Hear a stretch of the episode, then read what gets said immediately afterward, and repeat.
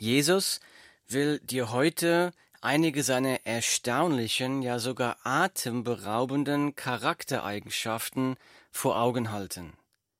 Jesus möchte dich hier und jetzt einen ganz kleinen Einblick in seine Herrlichkeit sehen lassen, damit du immer mehr erkennen kannst, wie wunderbar Jesus ist, damit du ihn jubelnd und dankbar anbeten wirst, damit dein Glaube wächst, damit du immer mehr lernen kannst, Jesus zu vertrauen. Am Ende der berühmten Predigt von Jesus, der Bergpredigt, berichtet die Bibel, welchen Eindruck diese Predigt auf die Menschen gemacht hat. Ich lese aus der Bibel, da steht, und es geschah, als Jesus diese Worte beendet hatte, erstaunte die Volksmenge über seine Lehre. Die Bibel Matthäus Kapitel 7 Vers 28. Hier wird beschrieben, die Volksmenge staunte über die Predigt. Sie staunten nicht über den Inhalt der Predigt, sondern sie staunten über Jesus selbst. Jesus war vollkommen anders als alle anderen Prediger, die diese Leute gehört haben, denn das Wort sagt hier, und es geschah, als Jesus diese Worte beendet hatte, erstaunte die Volksmenge über seine Lehre, denn er lehrte sie wie einer, der Vollmacht hat und nicht wie die Schriftgelehrten. Zitat Ende. Matthäus 7, Verse 28 und 29. Die Leute staunten, denn, sagt das Wort Gottes hier, denn er lehrte sie wie einer, der Vollmacht hat. Was ist damit gemeint? Das Wort, das hier im Deutschen mit Vollmacht übersetzt ist, ist im griechischen Ur Urtext das Wort Exousia. Das bedeutet Autorität, Befehlsgewalt oder Herrschaftsgewalt. Was ist jetzt damit gemeint? Er lehrte sie wie einer, der Vollmacht, Autorität, Befehlsgewalt hat. Was bedeutet das? Das wird in den folgenden Bibelversen im folgenden Text genauer erklärt. Ich lese weiter in der Bibel in Matthäus Kapitel 8 ab Vers 5. Ich lese. Als Jesus aber nach Kapernaum kam, trat ein Hauptmann zu ihm, bat ihn, und sprach, Herr, mein Knecht liegt daheim gelähmt danieder und ist furchtbar geplagt. Und Jesus spricht zu ihm, Ich will kommen und ihn heilen. Der Hauptmann antwortete und sprach, Herr, ich bin nicht wert, dass du unter mein Dach kommst, sondern sprich nur ein Wort, so wird mein Knecht gesund werden. Matthäus 8, Verse 5 bis 8.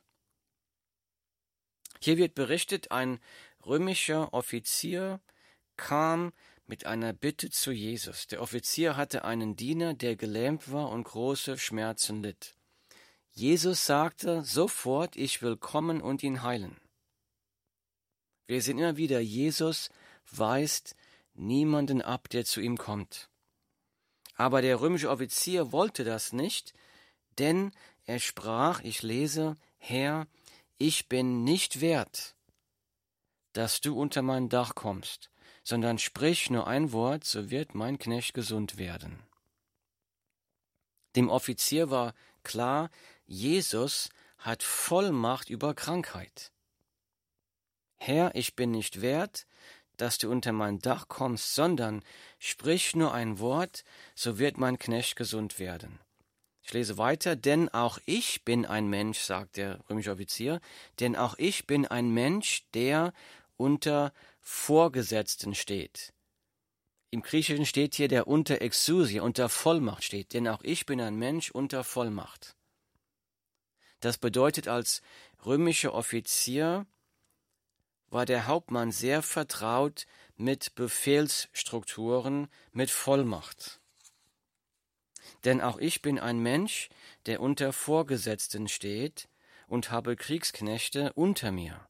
Und wenn ich zu diesem sage, geh hin, so geht er. Und zu einem anderen, komm her, so kommt er. Und zu meinem Knecht, tu das, so tut er's. Matthäus 8, Vers 9. Der Offizier sagt zu Jesus folgendes. Er sagt, genauso wie ich Befehlsgewalt über meine Soldaten habe, genauso hast du, Jesus, Vollmacht über Krankheit. Wenn ich einem Soldaten sage, geh, dann geht er. Und wenn du zur Krankheit sagst, geh, dann geht die Krankheit. Deshalb musst du gar nicht zu mir nach Hause kommen, zu dem Kranken kommen, du musst nur der Krankheit aus der Ferne befehlen zu verschwinden, die Krankheit muss dann gehorchen. Ich lese weiter. Als Jesus das hörte, verwunderte er sich und sprach zu denen, die nachfolgten, Wahrlich, ich sage euch, einen so großen Glauben habe ich in Israel nicht gefunden. Matthäus 18. Weiter ein paar Verse später lese ich weiter und Jesus sprach zu dem Hauptmann, Geh hin und dir geschehe, wie du geglaubt hast. Und sein Knecht wurde in derselben Stunde gesund. Vollmacht über Krankheit. Ich lese weiter. Und als Jesus in das Haus des Petrus kam, sah er, dass dessen Schwiegermutter da niederlag und Fieber hatte. Und er rührte ihre Hand an, und das Fieber verließ sie. Und sie stand auf und diente ihnen. Als es aber Abend geworden war, brachten sie viele Besessene zu ihm, und er trieb die Geister aus mit einem Wort und heilte alle Krankheiten. Matthäus 8, Verse 14 bis 16. Die Bibel berichtet hier, jeder Kranke, der zu Jesus kam, wurde geheilt. Die ganze Stadt hat ihre Kranken zu ihm gebracht und jeder, der zu ihm gebracht wurde, wurde geheilt. Es gab keine Krankheit, die Jesus nicht heilen kann.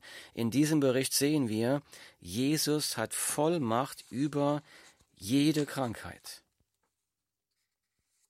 Was lernen wir hier über Jesus? Nummer eins, Jesus hat Vollmacht über jede Krankheit. Ich lese weiter im nächsten Vers. Als es aber Abend, äh, ich lese nochmal den gleichen Vers. Als es aber Abend geworden war, brachten sie viele Besessene zu ihm, und er trieb die Geister aus mit einem Wort und heilte alle Kranken. Ich lese weiter. Damit, damit, er heilte alle Kranken, damit erfüllt würde, was durch den Propheten Jesaja gesagt ist. Der spricht, Zitat, er hat unsere Gebrechen weggenommen und unsere Krankheiten getragen. Zitat Ende. Matthäus Kapitel 8 Verse 16 und 17. Hier wird berichtet, Jesus hat mit diesen Wunderheilungen die Prophezeiungen aus dem Alten Testament erfüllt, die hunderte von Jahren vor Jesu Geburt aufgeschrieben wurden, über den kommenden Retterkönig. Er sagt, der kommende Retterkönig wird diese Wunderheilungen vollbringen. Jesus hat das getan. Er hat also damit Prophezeiungen aus dem Alten Testament erfüllt. Ich überspringe ein paar Verse und lese weiter ab Vers 23. Da steht, und er trat in das Schiff, und seine Jünger folgten ihm nach. Und siehe, es erhob sich ein großer Sturm auf dem See, so dass das Schiff von den Wellen bedeckt wurde. Er aber schlief. Und seine Jünger traten zu ihm, weckten ihn auf und sprachen, Herr, rette uns, wir kommen um. Da sprach er zu ihnen, Was seid ihr so furchtsam, ihr Kleingläubigen? Dann stand er auf und befahl den Winden und dem See, und es entstand eine große Stille. Matthäus 8, 23 bis 26. Erstaunlich, wir lesen hier, Jesus war mit seinen Jüngern in einem Sturm, er schlief, sie weckten ihn auf, und Jesus sprach ein Wort, und nach diesem einen Wort gab es eine absolute, sofortige Stille. Jesus befahl dem Sturm und dem Wind, und sie gehorchten, sie wurden still. Wir sehen hier Nummer zwei, Jesus hat Vollmacht über Natur, Vollmacht über Naturgesetze, Vollmacht über Naturgewalten. Die Menschen, die mit ihm im Boot waren, seine Jünger, sie waren erstaunt. Wir lesen im nächsten Vers, die Menschen aber verwunderten sich und sprachen, wer ist dieser? Wer ist dieser Jesus, der hier mit uns im Boot ist? Ich lese. Die Menschen aber verwunderten sich und sprachen, wer ist dieser, dass ihm selbst die Winde und der See gehorsam sind? Es geht weiter, und als er ans jenseitige Ufer in das Gebiet der Gergesener kam, liefen ihm zwei Besessene entgegen, die kamen aus den Gräbern heraus und waren sehr gefährlich so dass niemand auf jener Straße wandern konnte. Und siehe, sie schrien und sprachen, Was haben wir mit dir zu tun, Jesus, du Sohn Gottes? Bist du hierher gekommen, um uns vor der Zeit zu quälen? Matthäus 8, 28 und 29. Hier äh, lesen wir zwei Männer kommen zu Jesus gelaufen, die von Dämonen besessen sind. Die Bibel berichtet, dass Dämonen gefallene Engels, Engel sind, die gegen Gott rebellieren, gegen Gott kämpfen. Sind von Gott abgefallen, sie widerstehen Gott, sie kämpfen gegen Gottes Reich. Dämonen. Und in diesem Text sehen wir, die Dämonen kennen und erkennen Jesus. Nochmal Vers 29. Und siehe, sie schrien und sprachen, was haben wir mit dir zu tun, Jesus, du Sohn Gottes? Bist du hierher gekommen, um uns vor der Zeit zu quälen? Matthäus 8, 29. In dieser Aussage sehen wir einen kleinen Einblick in die Herrlichkeit von Jesus Christus. Nummer eins sehen wir erstmal, Jesus ist der Sohn Gottes. Sie sagen, Jesus, du Sohn Gottes. Die Dämonen wissen das, die Dämonen wissen auch, dass ihre Zeit abläuft.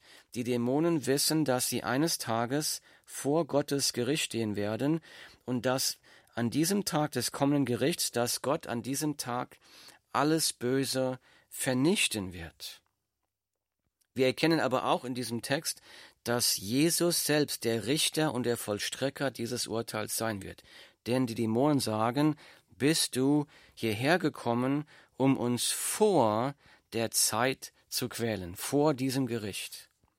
Bist du gekommen, um uns vor der Zeit zu quälen. Ich lese weiter im nächsten Vers.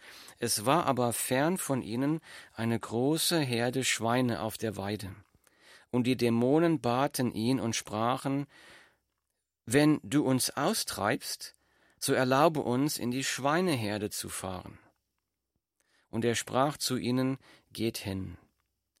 Da fuhren sie aus und fuhren in die Schweineherde. Und siehe, die ganze Schweineherde stürzte sich den Abhang hinunter in den See, und sie kamen im Wasser um.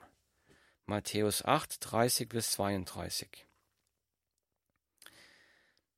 Einige Menschen sagen, es gäbe so etwas nicht wie Dämonen. Sie sagen, es habe sich bei diesen beiden Männern hier in diesem Bericht nur um Menschen gehandelt, die nur eine psychische Erkrankung gehabt hätten. Die Frage ist nur, wie kann man sich dann erklären, dass sich eine ganze Schweineherde in den Tod gestürzt hat? Wir sehen in diesem Text, die Dämonen müssen Jesus um Erlaubnis bitten, die Dämonen müssen Jesus gehorchen, wenn er sie austreibt. Was lernen wir über Jesus? Nummer drei, weil Jesus der Sohn Gottes ist, hat er Vollmacht über Dämonen. Keine Macht des Bösen kann gegen Jesus bestehen, kann Jesus besiegen. Jesus hat absolute Vollmacht über jede Macht des Bösen. Ich lese weiter im Text. Die Hirten aber flohen, gingen in die Stadt und verkündeten alles, auch was mit den, Besess mit den Besessenen vorgegangen war. Und siehe, die ganze Stadt kam heraus Jesus entgegen. Und als sie ihn sahen, baten sie ihn, aus ihrem Gebiet wegzugehen. Und er trat in das Schiff, fuhr hinüber und kam in seine Stadt. Matthäus 8, 33 bis Kapitel 9, Vers 1. Die Menschen haben dieses Wunder mit eigenen Augen gesehen, die Hirten der Schweine, die haben mit eigenen Augen gesehen, wie Jesus diese Dämonen aus diesen beiden Männern ausgetrieben hat. Sie haben gesehen, wie diese beiden besessenen Männer geheilt wurden. Aber die Leute haben Jesus gebeten, von ihnen wegzugehen. Sie wollten ihn nicht haben. Sie wollten nichts von ihm wissen. Das Tragische an diesem Bericht hier ist, dass Jesus ihren Wunsch erfüllt hat. Sie haben Jesus gebeten, geh weg von uns. Er hat ihren Wunsch erfüllt, er ist einfach weggegangen. Tragisch. Obwohl Jesus der Sohn Gottes ist, drängt er sich niemand auf. Jesus gibt dir die Freiheit zu entscheiden, ihm nachzufolgen oder nicht. Wahre Liebe muss dem anderen die Freiheit geben zu sagen, ja, ich nehme diese Liebe an oder nein, ich lehne diese Liebe ab. Das ist wahre Liebe, diese freie Entscheidung zu geben. Jesus missbraucht seine Macht nicht. Jesus drängt sich niemand auf. Ich lese weiter. Und siehe, da brachten sie einen Gelähmten zu ihm, der auf einer Liegematte lag.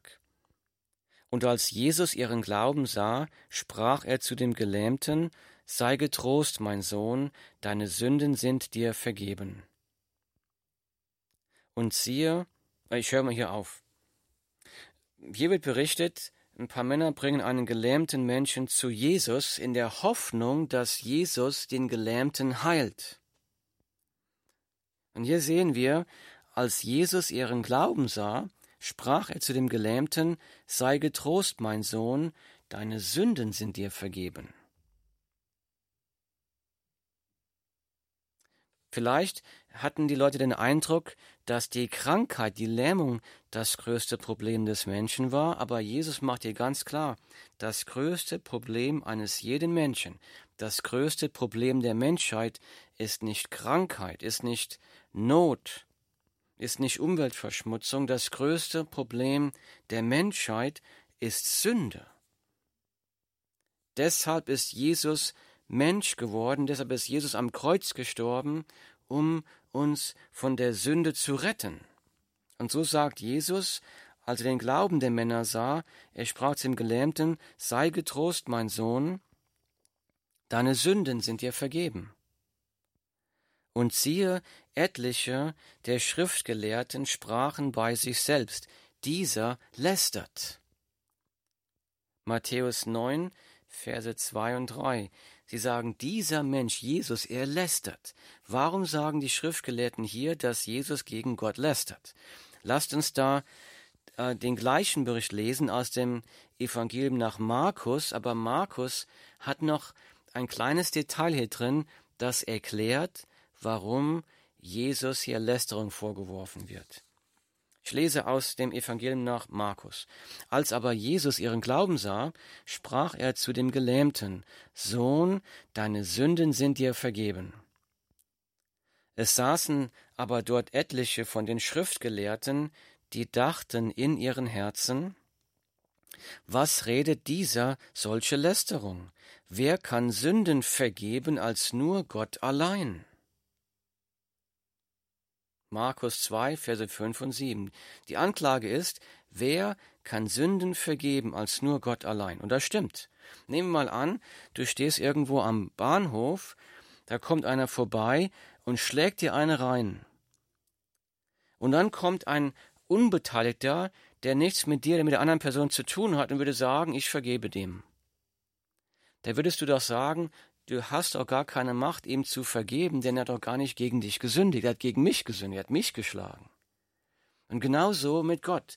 Nur Gott allein kann Sünden vergeben. Der Vorwurf war völlig korrekt. Also wer kann Sünden vergeben als Gott allein? Das stimmt. Es kann niemand außer Gott Sünden vergeben. Und so sagen die, die, die, die Schriftgelehrten, was redet dieser solche Lästerung? Wer kann Sünden vergeben als Gott allein? Wenn ein normaler Mensch das sagen würde, dann wäre das tatsächlich Gotteslästerung. Aber Jesus sagt hier, deine Sünden sind vergeben.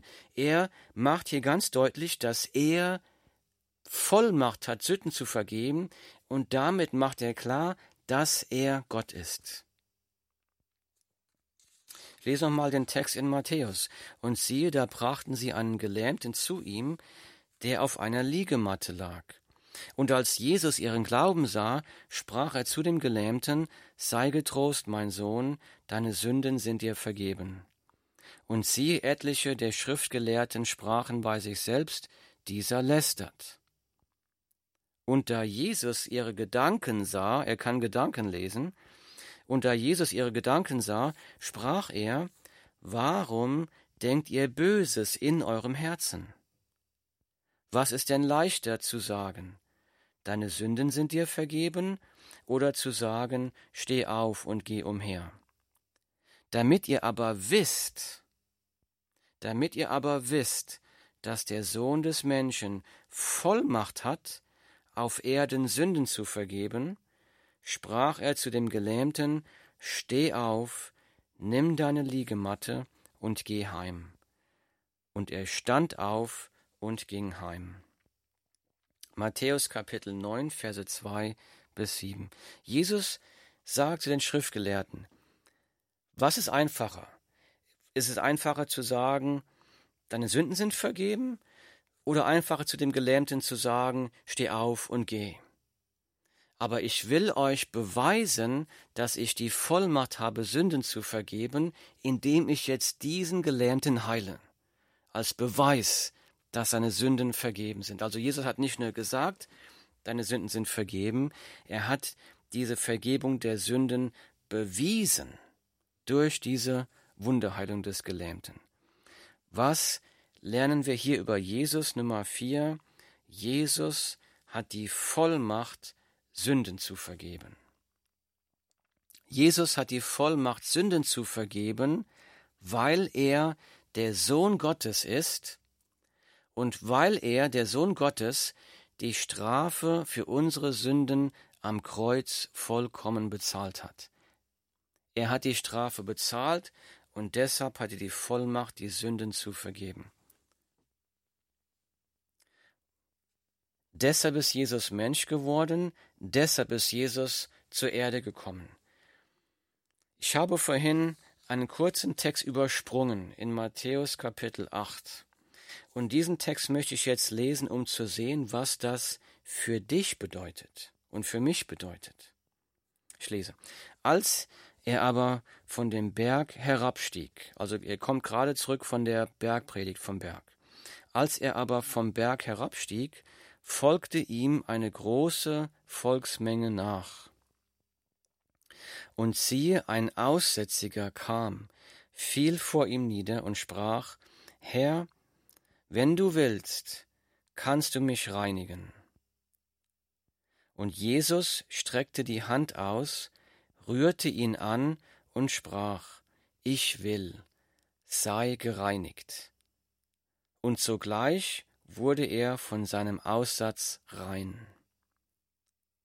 Die Bibel Matthäus 8, Verse 1 bis 3. Ein Aussätziger fiel hier vor Jesus nieder. Aussatz Lepra ist eine bakterielle, ansteckende Infektionskrankheit der Haut. Zu Zeiten von Jesus war Aussatz unheilbar. Aussatz ist auch ein Bild für Sünde, weil es viel gemeinsam hat mit Sünde.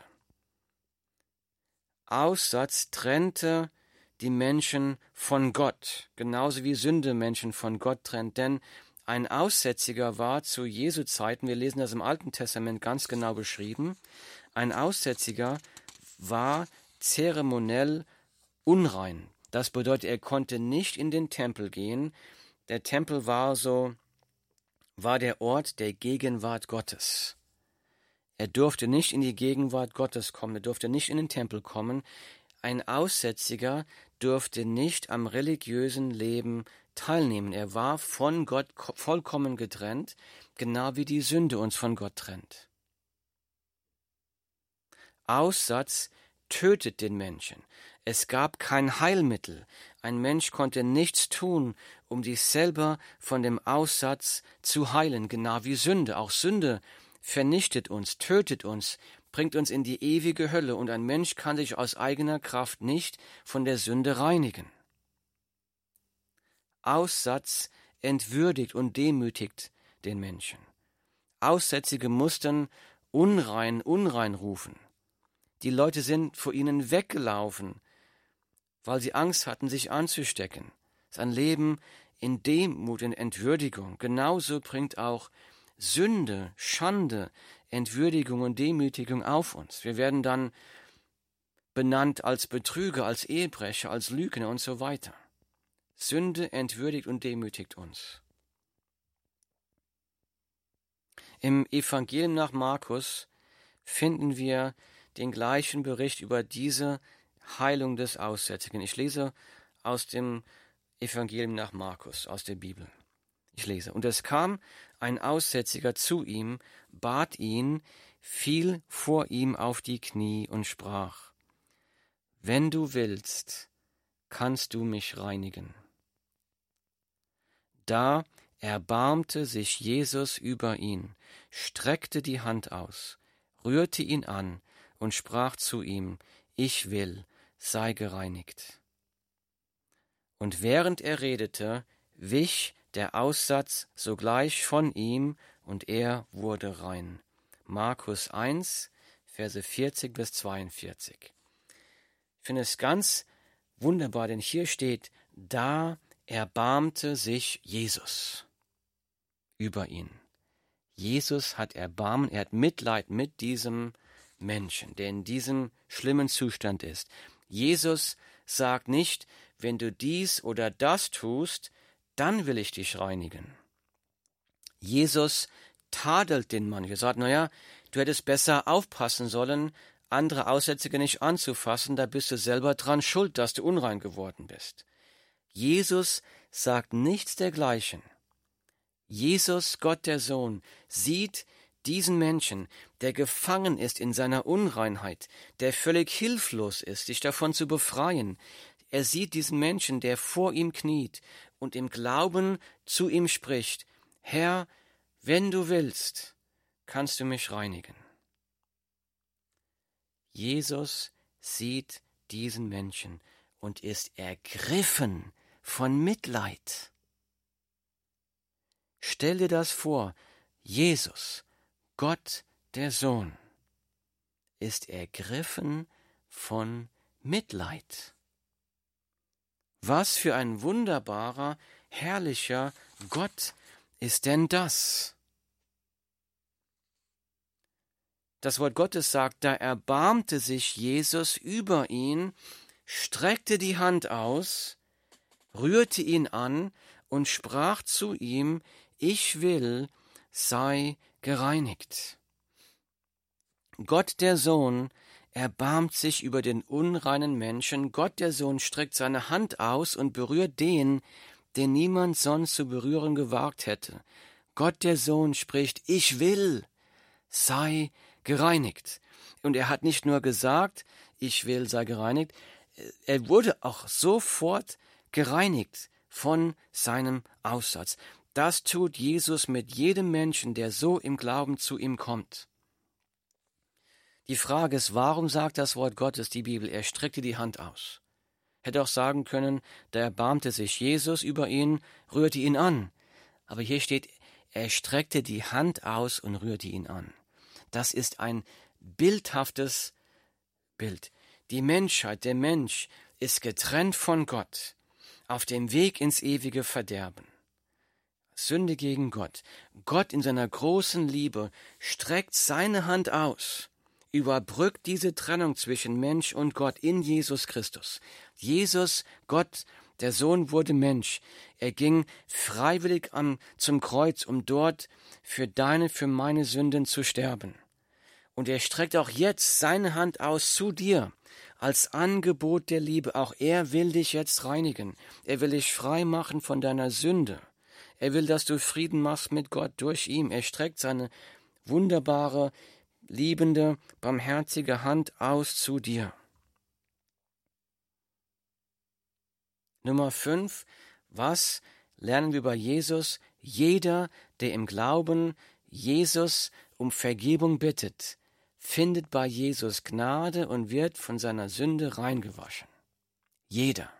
Auch du. Jesus verspricht, wer zu mir kommt, den werde ich nicht hinausstoßen. Die Bibel 6, 37. Wer zu mir kommt, den werde ich nicht hinausstoßen.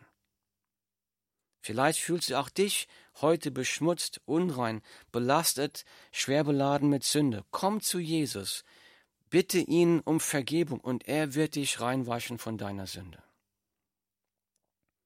Jetzt hast du gerade einen wunderbaren, ganz winzigen Einblick bekommen in die erstaunlichen, atemberaubenden Charaktereigenschaften von Jesus. Nummer eins, Jesus hat Vollmacht über Krankheit. Nummer zwei, Jesus hat Vollmacht über die Natur. Nummer drei, Jesus hat Vollmacht über Dämonen. Keine Kraft des Bösen kann Jesus widerstehen. Er hat Sieg über die Macht des Bösen. Nummer vier. Jesus hat Vollmacht, Sünden zu vergeben und er will Sünden vergeben. Er ist deshalb gekommen, um Sünden zu vergeben. Er ist gekommen, um dich von deiner Sünde zu retten. Und so Nummer fünf. Jeder, der im Glauben Jesus um Vergebung bittet, findet Gnade und wird von seiner Sünde reingewaschen. Dieser wunderbare Jesus verbietet, äh, verdient Anbetung und er verdient dein Vertrauen. Komm zu Jesus. Komm zu Jesus. Himmlischer Vater, bitte schenke jedem Zuhörer diesen rettenden Glauben an Jesus. Amen.